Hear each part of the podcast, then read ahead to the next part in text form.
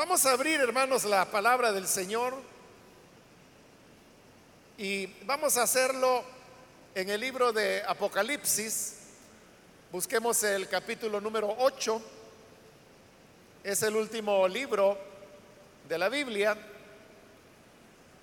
Y ahí vamos a leer algunos versículos en los cuales vamos a estar meditando. Dice la palabra de Dios en el libro de Apocalipsis capítulo 8, versículo 3. Otro ángel vino entonces y se paró ante el altar con un incensario de oro. Y se le dio mucho incienso para añadirlo a las oraciones de todos los santos sobre el altar de oro que estaba delante del trono. Y de la mano del ángel subió a la presencia de Dios el humo del incienso con las oraciones de los santos. Y el ángel tomó el incensario y lo llenó del fuego del altar y lo arrojó a la tierra y hubo truenos y voces y relámpagos y un terremoto.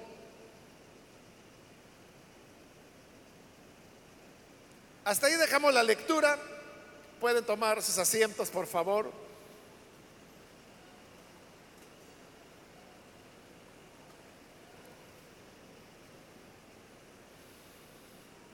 Hermanos, hace años atrás comenzamos con este esfuerzo de realizar cada mes este ayuno por el cese de la violencia en nuestro país. Esto lo comenzamos eh, hace más de nueve años atrás. Con este ayuno que estamos haciendo en este momento, estamos ya cumpliendo nueve años con siete meses de venir desarrollando esta tarea. Es decir, que si el Señor nos lo permite para noviembre de este año, estaremos alcanzando los diez años de venir con este esfuerzo. Y a través, hermanos, de estos años, estos nueve años, pues usted sabe que muchas cosas han ocurrido en el tema de la seguridad en nuestro país.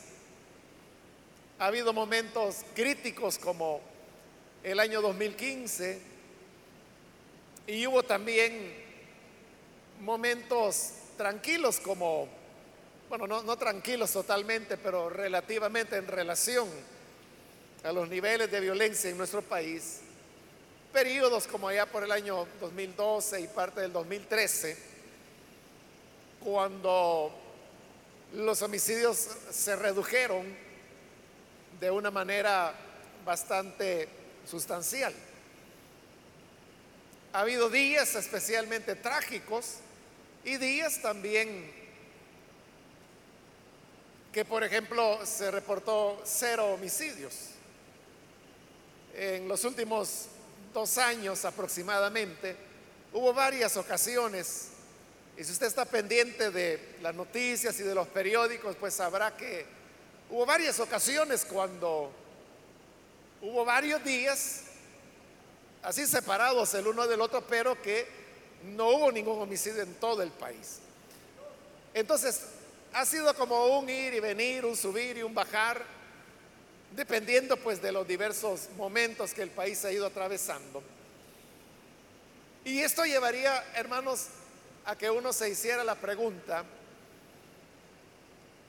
que si realmente vale la pena todo este esfuerzo, que como le digo, llevamos ya más de nueve años y medio en esta empresa,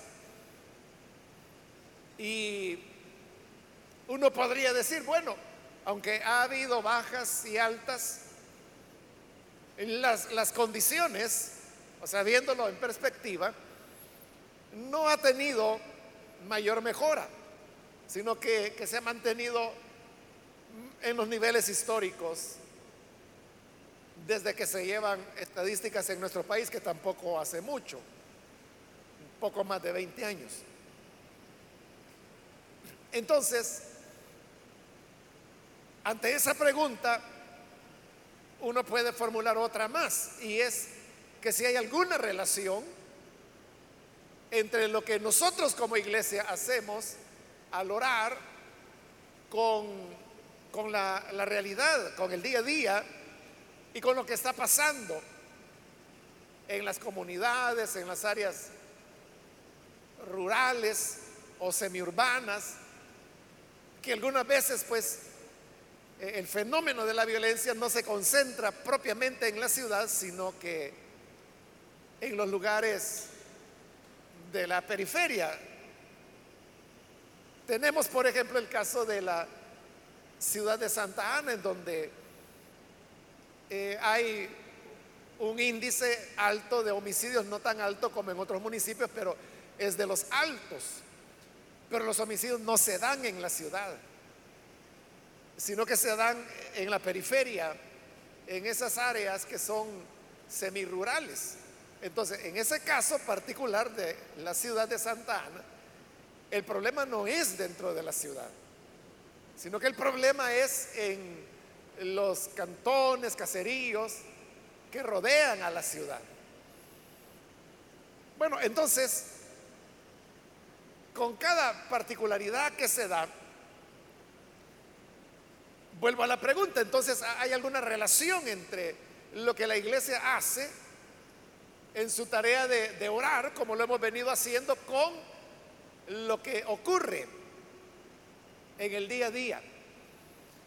Probablemente, hermanos, esta pregunta que nos estamos haciendo es una pregunta que, que muchos cristianos y muchas iglesias se han hecho a lo largo del tiempo. Tal vez es una pregunta que usted se la ha hecho personalmente.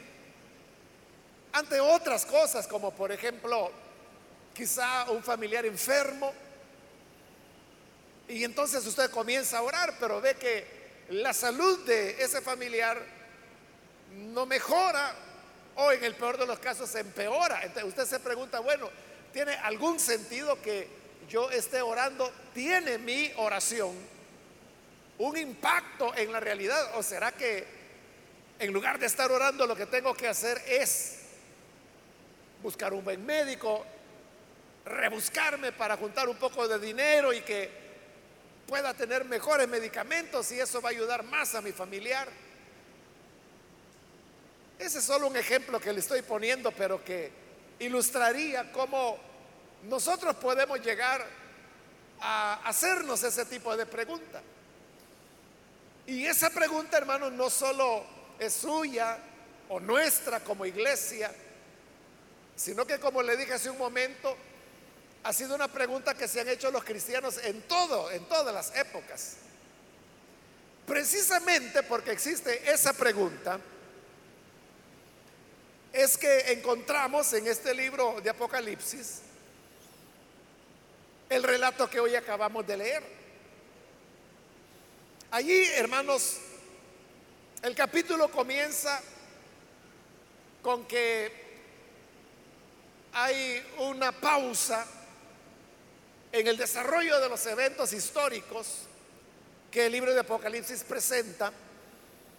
Y esta pausa es media hora de silencio, es decir, Juan no, no escucha nada durante esa media hora. Y cuando ha terminado la media hora de silencio, dice él que aparecieron siete ángeles y a cada uno de los ángeles se le entregó una trompeta. Siete trompetas, una por cada ángel.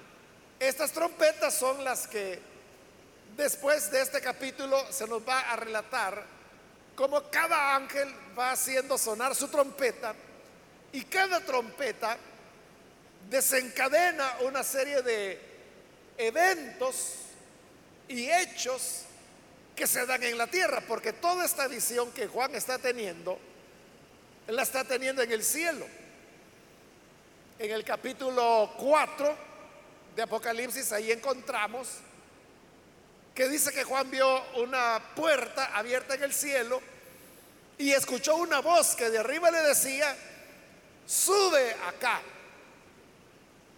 Entonces Juan es llevado al cielo y de ahí en adelante la visión del Apocalipsis es desde la perspectiva de los cielos. Esto de la aparición de los siete ángeles y las siete trompetas que se le dan a cada uno, es algo que él está viendo allá. Pero lo que allá ocurre es lo que desencadena lo que sucede en la tierra. Por eso es que, al igual que con los sellos, los siete sellos, las siete trompetas, también, hermanos, van a desencadenar eventos que ahí se mencionan en los versículos siguientes, como por ejemplo que hay granizo, que se quema la tercera parte de los árboles, que la tercera parte del mar se convierte en sangre, que la tercera parte de las naves que habían en el mar también son destruidas, la tercera parte de la fauna marina también es muerta. También se habla de cómo las aguas, eh, manantiales de agua potable, es agua que se vuelve amarga y por eso dice que muchos hombres murieron a causa de esa agua. Luego viene ya el oscurecimiento del sol, de la luna y de las estrellas y el anuncio de los ángeles que dice, ay de los que moran en la tierra a causa de los otros toques de trompeta que están por sonar. Entonces, cada trompeta usted puede ver que aunque se suena en los cielos, el efecto es aquí en la tierra. Los resultados se dan aquí a través de los hechos que por ejemplo he mencionado y es lo que a continuación este capítulo 8 narra y que va a continuar en el 9. Pero no solamente ocurrió eso, de los siete ángeles y las siete trompetas, sino que Juan dice que vio que apareció otro ángel, y este ya sería como un octavo ángel. Pero este ángel ya no traía una trompeta, sino que lo que traía era un incensario de oro. Y ahí es donde viene ya el pasaje que leímos, donde dice que se le dio mucho incienso para añadirlo a las oraciones de todos los santos. Es decir, que las oraciones del pueblo de Dios allí son consideradas como un incienso que sube ante la presencia del Señor. De hecho, en el libro de los Salmos, no recuerdo en este momento el salmo, hermanos, pero hay un salmo en el cual eh, se dice que, que la oración es un incienso agradable delante de Dios. Usted sabe que el incienso es una mezcla de hierbas, maderas aromáticas, que cuando se queman, entonces producen bastante humo y este es un humo aromático. Entonces es agradable. El, el incienso, el olor del incienso cuando se está quemando. Entonces cuando dice que las oraciones de los santos van a llegar a ser parte de ese incienso, es como que la oración es un ingrediente que hace que delante de Dios ese sea un olor agradable y esto sea algo aceptado delante de Dios. Nosotros, hermanos, acá en el occidente, me refiero al occidente del planeta, eh, no tenemos en nuestra cultura ese referente acerca del incienso. Tanto es así que cuando a nosotros nos hablan de incienso o venden unas varitas también de incienso, uno eso lo ve como una costumbre extraña, como algo que pertenece allá al oriente o a la India. Y realmente así es, porque esos productos que se venden o se consumen por acá por muy pocas personas, son traídos de allá. Y estas pocas personas que lo usan son personas que están involucrados en temas también de carácter oriental, como eh, ciertas expresiones religiosas, temas como la meditación, cuestiones así de ese tipo. Sin embargo, nosotros, hermanos, aunque no utilizamos el incienso, sí somos capaces de poder percibir lo que un aroma agradable significa. Y esa es la razón por la cual, por ejemplo, hermanos o hermanas que tienen vehículos acostumbran comprar orodizadores para su vehículo, que vienen de, varias maneras. Hay algunos que vienen de manera sólida. Entonces la gente lo cuelga normalmente del espejo del vehículo y eso hace que el aroma se desprenda. Y cuando la gente entra en el vehículo, pues percibe ese aroma y la gente lo, lo disfrutan. En otras ocasiones no es sólido, sino que es líquido. Entonces es como una pequeña botellita con un aspersor muy pequeño y entonces eso lo colocan en el ventilador del vehículo, de manera que cuando el aire está saliendo, pasa por ahí, entonces ya tiene un olor especial. Bueno, eso hablando de los vehículos, pero usted sabe que también hay odorizadores que son, por ejemplo, para baños, o hay también para, para casas. Hay de varios tipos. Lo que le quiero decir con todo esto es que el ser humano sabe valorar eso, o sea, el olor agradable, la gente lo, lo valora, ¿no? Es decir, le agrada. Eso mismo es lo que el incienso hacía, por ejemplo, en el templo del Señor. Que como es agradable, entonces con eso se expresaba cuán agradable para Dios era esos ofrecimientos de incienso, pero que hoy aquí en el Apocalipsis y no solamente ahí, sino que como le dije, en el libro de los Salmos también, la oración es presentada como un incienso delante de Dios. Entonces nuestra oración es agradable a Dios. Es como cuando usted entra en un recinto, sea un vehículo, sea una casa, o sea un baño, en el cual hay, hay olor agradable. Usted entra y dice, que bien huele acá. Esa sensación es la que Dios tiene cuando escucha la oración de su pueblo. Para Él es algo que lo disfruta, le agrada. Y Él dice, pero, pero qué bueno. Hace, hermanos, unas, unas semanas, a mí no me queda, bueno, no me queda realmente tiempo por ejemplo, de estar lavando el vehículo. Entonces yo busco, conozco por ahí un negocio de unos hermanos, entonces como son hermanos, pues yo ahí lo llevo. Y es una forma pues de apoyarlos también a ellos con su negocio. Pero en una ocasión, hace unas semanas atrás, ni eso me había quedado, no me había quedado tiempo ni de eso, entonces, y el vehículo andaba perdido, Entonces, pero pasé por una calle y ahí había un negocio de esos de lavado de vehículos.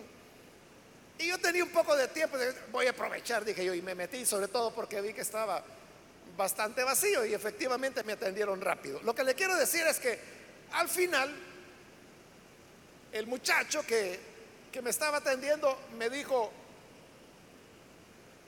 ¿qué aroma quiere que le ponga el vehículo? Una pregunta que nunca me la habían hecho. Y dije, ¿cómo que qué aroma? Es que mire, tenemos, me dijo, y comenzó a hacerme la lista. Eran como unos 10 o 11 aromas.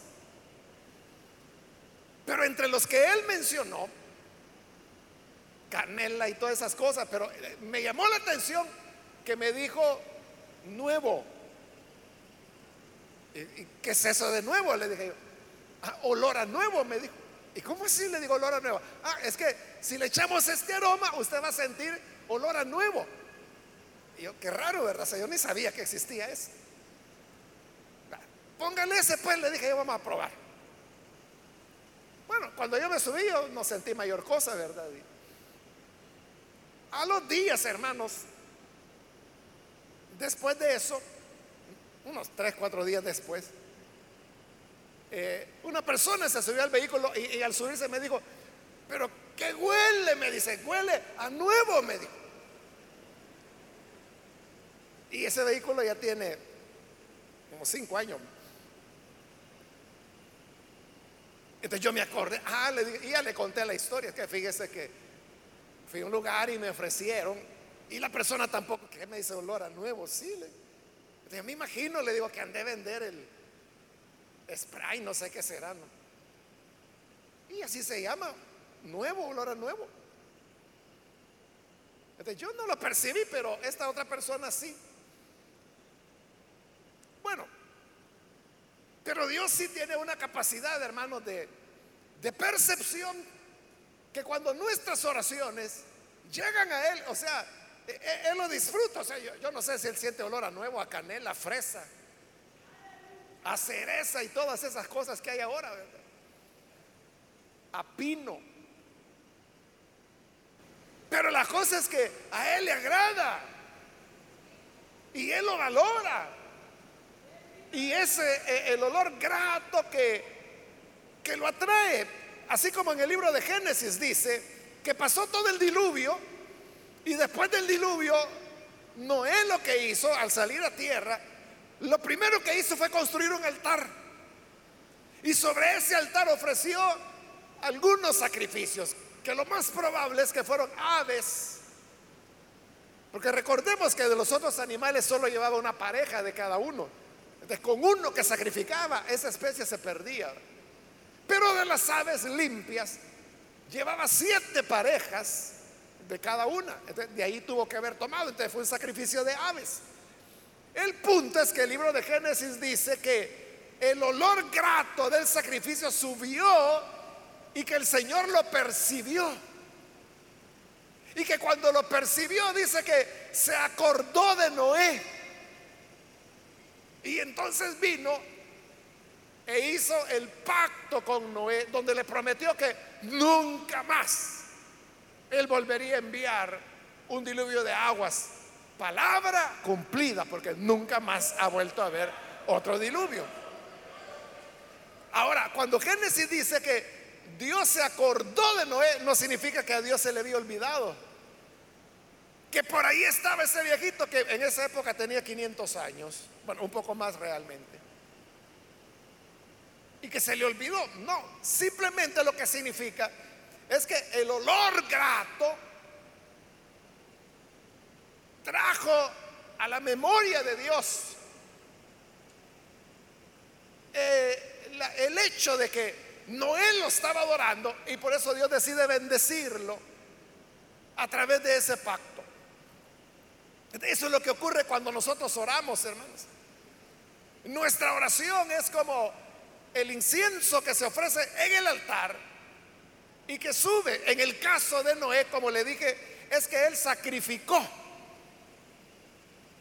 casi seguramente aves, ¿verdad? Pero acá, hermanos, en el Apocalipsis, el altar del incienso aparece varias veces en el libro de Apocalipsis. Pero fíjese, aparece el altar del incienso, pero no el altar del sacrificio.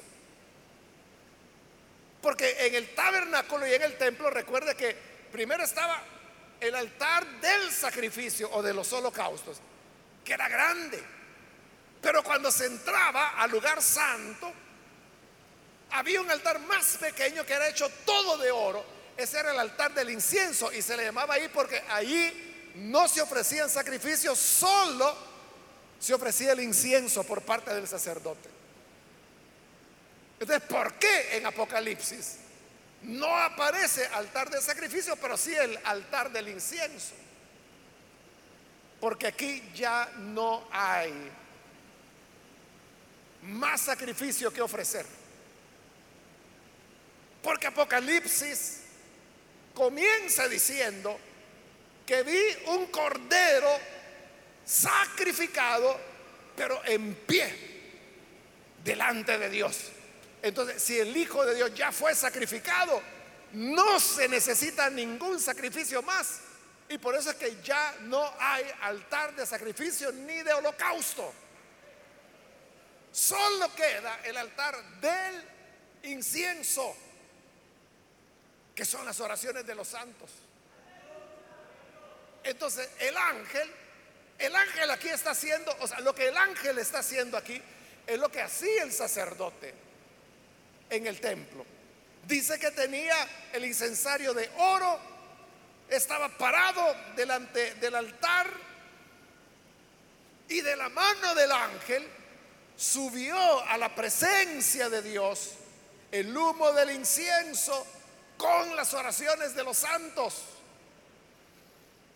Es decir, las oraciones de los santos suben a la presencia de Dios, suben como el incienso y llegan hasta Él.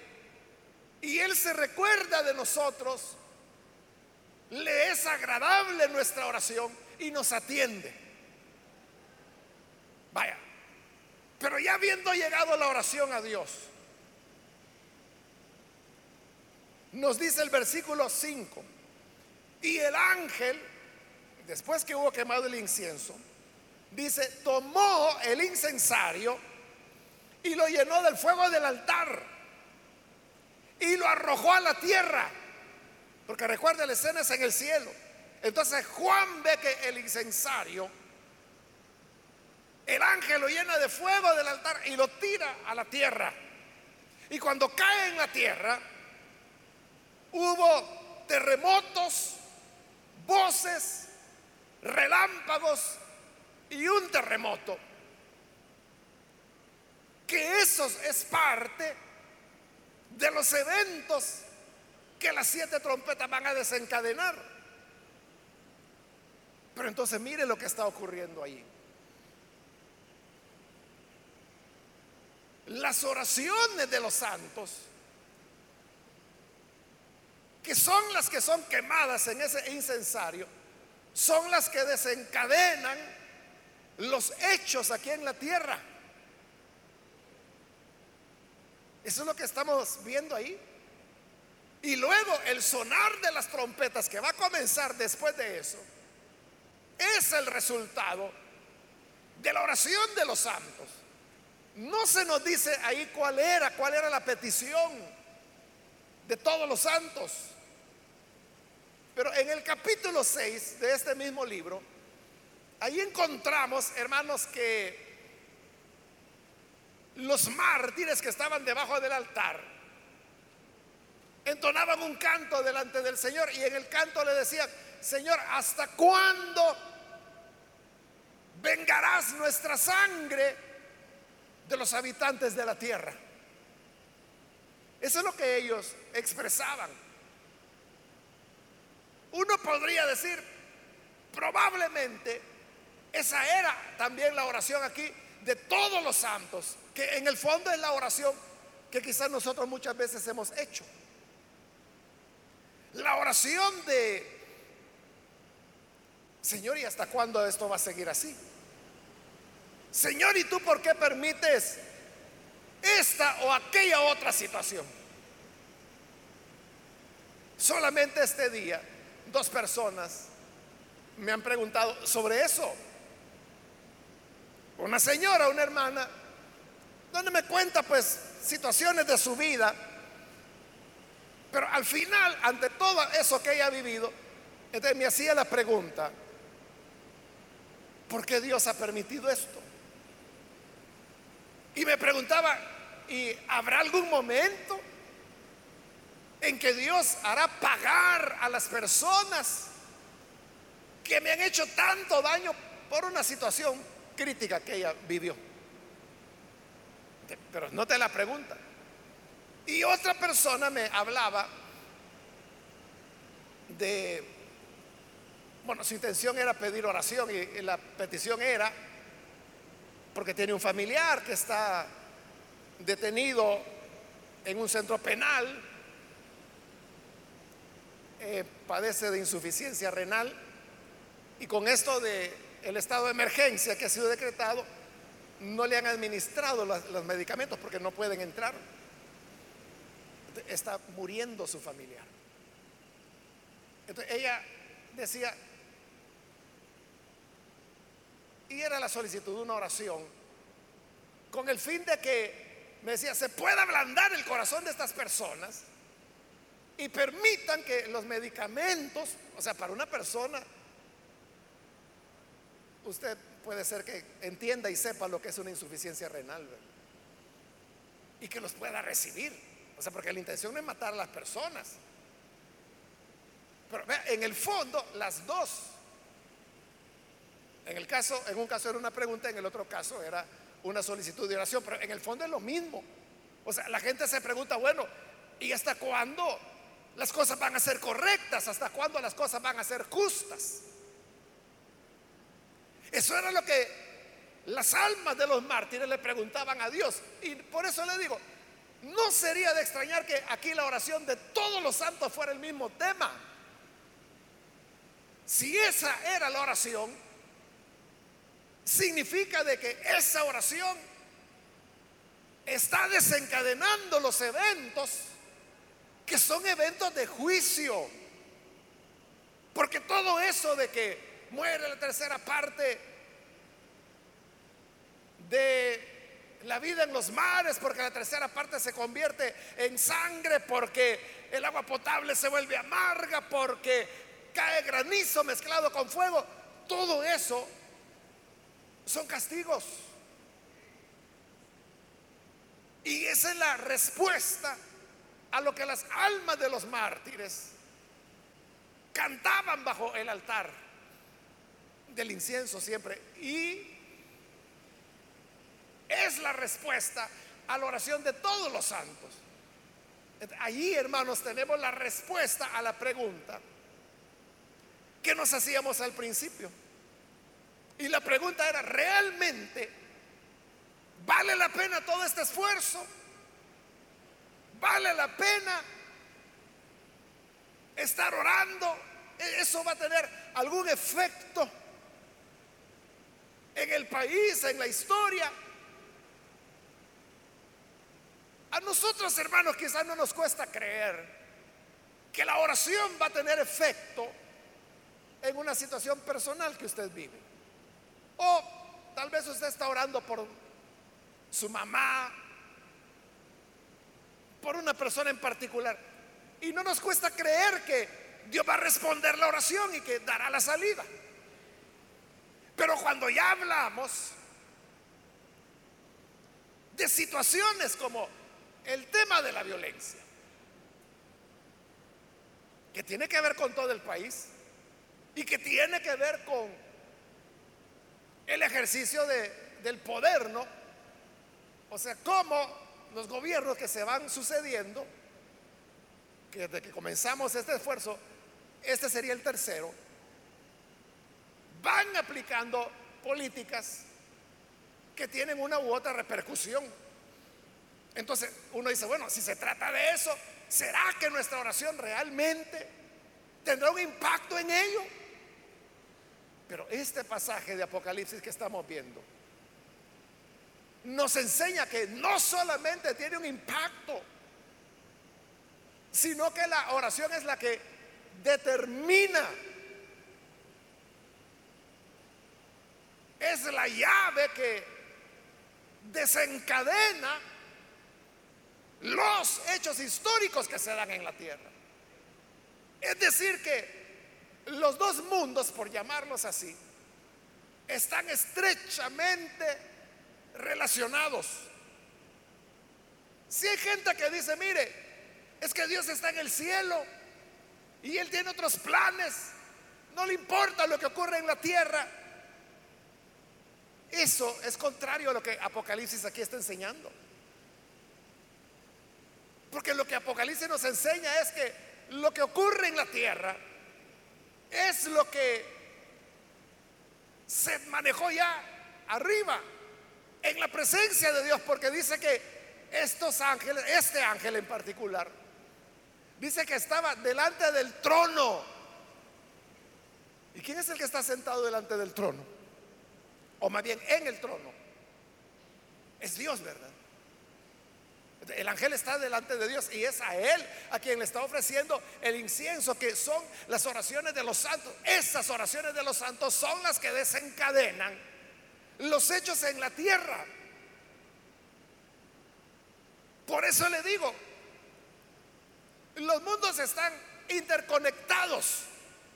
Nosotros somos los que los separamos. Nosotros somos los que decimos, es que es la materia y el espíritu.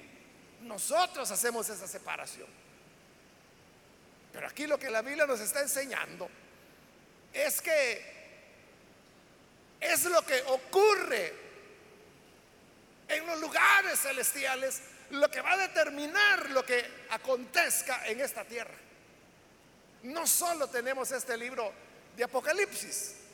Yo pude haberme basado, por ejemplo, en Job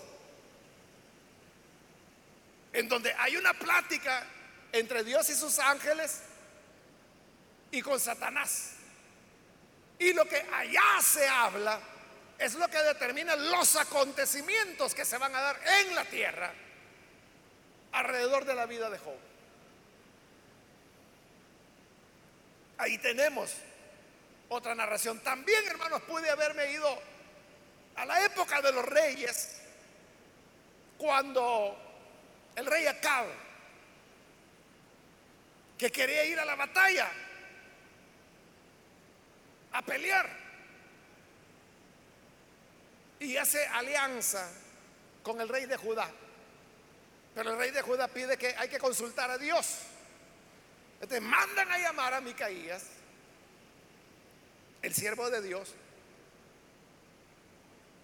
Y entonces, porque ya los profetas falsos, todos le habían dicho a que él iba a ganar la batalla, que fuera, que el Señor estaba de su parte. Pero cuando el profeta de Dios llega y le dice, bueno, si quieres ir a la batalla, ve, pero ahí te van a matar. Y el pueblo se va a quedar como oveja sin pastor. Porque claro, iban a matar al rey, entonces el pueblo se iba a quedar sin cabeza. Acá dijo, ya ves, le dijo al rey de Judá, por eso es que este fulano no me gusta consultarlo porque solo cosas malas me habla. Entonces le dijo el, hombre de Dios, el varón de Dios, mira, te voy a explicar lo que pasa. Yo tuve una visión. Y en esta visión vi que Dios estaba en su majestad y vinieron todos los espíritus delante de él. Entonces Dios preguntó, ¿cómo haremos para que el rey de Israel vaya a la batalla y ahí muera? apareció un espíritu malo y le dijo, mira, yo voy, le dijo, y voy a hacer un espíritu de mentira en todos sus profetas, para que así lo engañen y él confiado vaya a la guerra y muera. Entonces Dios le dijo a ese espíritu, ve, hazlo y lo lograrás. Y ese ni lento ni perezoso inmediatamente bajó. Y por eso es que los cientos de profetas falsos, todos le decían acá, sube, te va a ir bien, el Señor está contigo, tremenda victoria vas a tener mañana. Y terminó muerto. Pero en esa visión que el varón de Dios contó, ahí usted puede ver cómo lo que se determina en el cielo o lo que se habla en el cielo se realiza en la tierra, en los hechos históricos. En ese caso, una batalla, ¿no? Entre tres reinos, Israel, Judá y, el enemigo. Entonces, hermanos, nuestras oraciones no son en vano. Nuestras oraciones, es que, mire, la realidad, la realidad es que nosotros somos los que tenemos la sartén por el mango. No porque nosotros seamos reyesitos y mucho menos que seamos Dios, ¿verdad? Pero sabemos que la oración sincera del pueblo del Señor sube como olor agradable delante del Señor.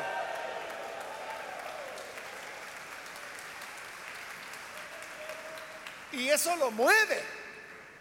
Y cuando el corazón de Dios es movido, entonces cuando ocurre en la tierra, en nuestro país, en la historia, en el tiempo, en nuestra realidad, lo que nosotros le pidamos. De manera que el pasaje es una enseñanza clara por eso le digo, viéndolo desde ese punto de vista, ¿verdad? Nosotros determinamos lo que va a ocurrir a través de la oración que hagamos al Señor. Claro, quien lo hace es Él. Pero como nuestra oración es un olor grato delante de Él, Él no puede dejar de escucharnos. Él no puede dejar de respondernos. Porque nuestra oración le resulta agradable, lo mueve a Él, mueve su corazón. Por eso, hermanos, no nos cansemos de este esfuerzo y sigamos en este empeño sin cesar. Y en su debido momento, Dios dará la respuesta. En realidad, Dios dispuso respondernos desde el primer ayuno que hicimos.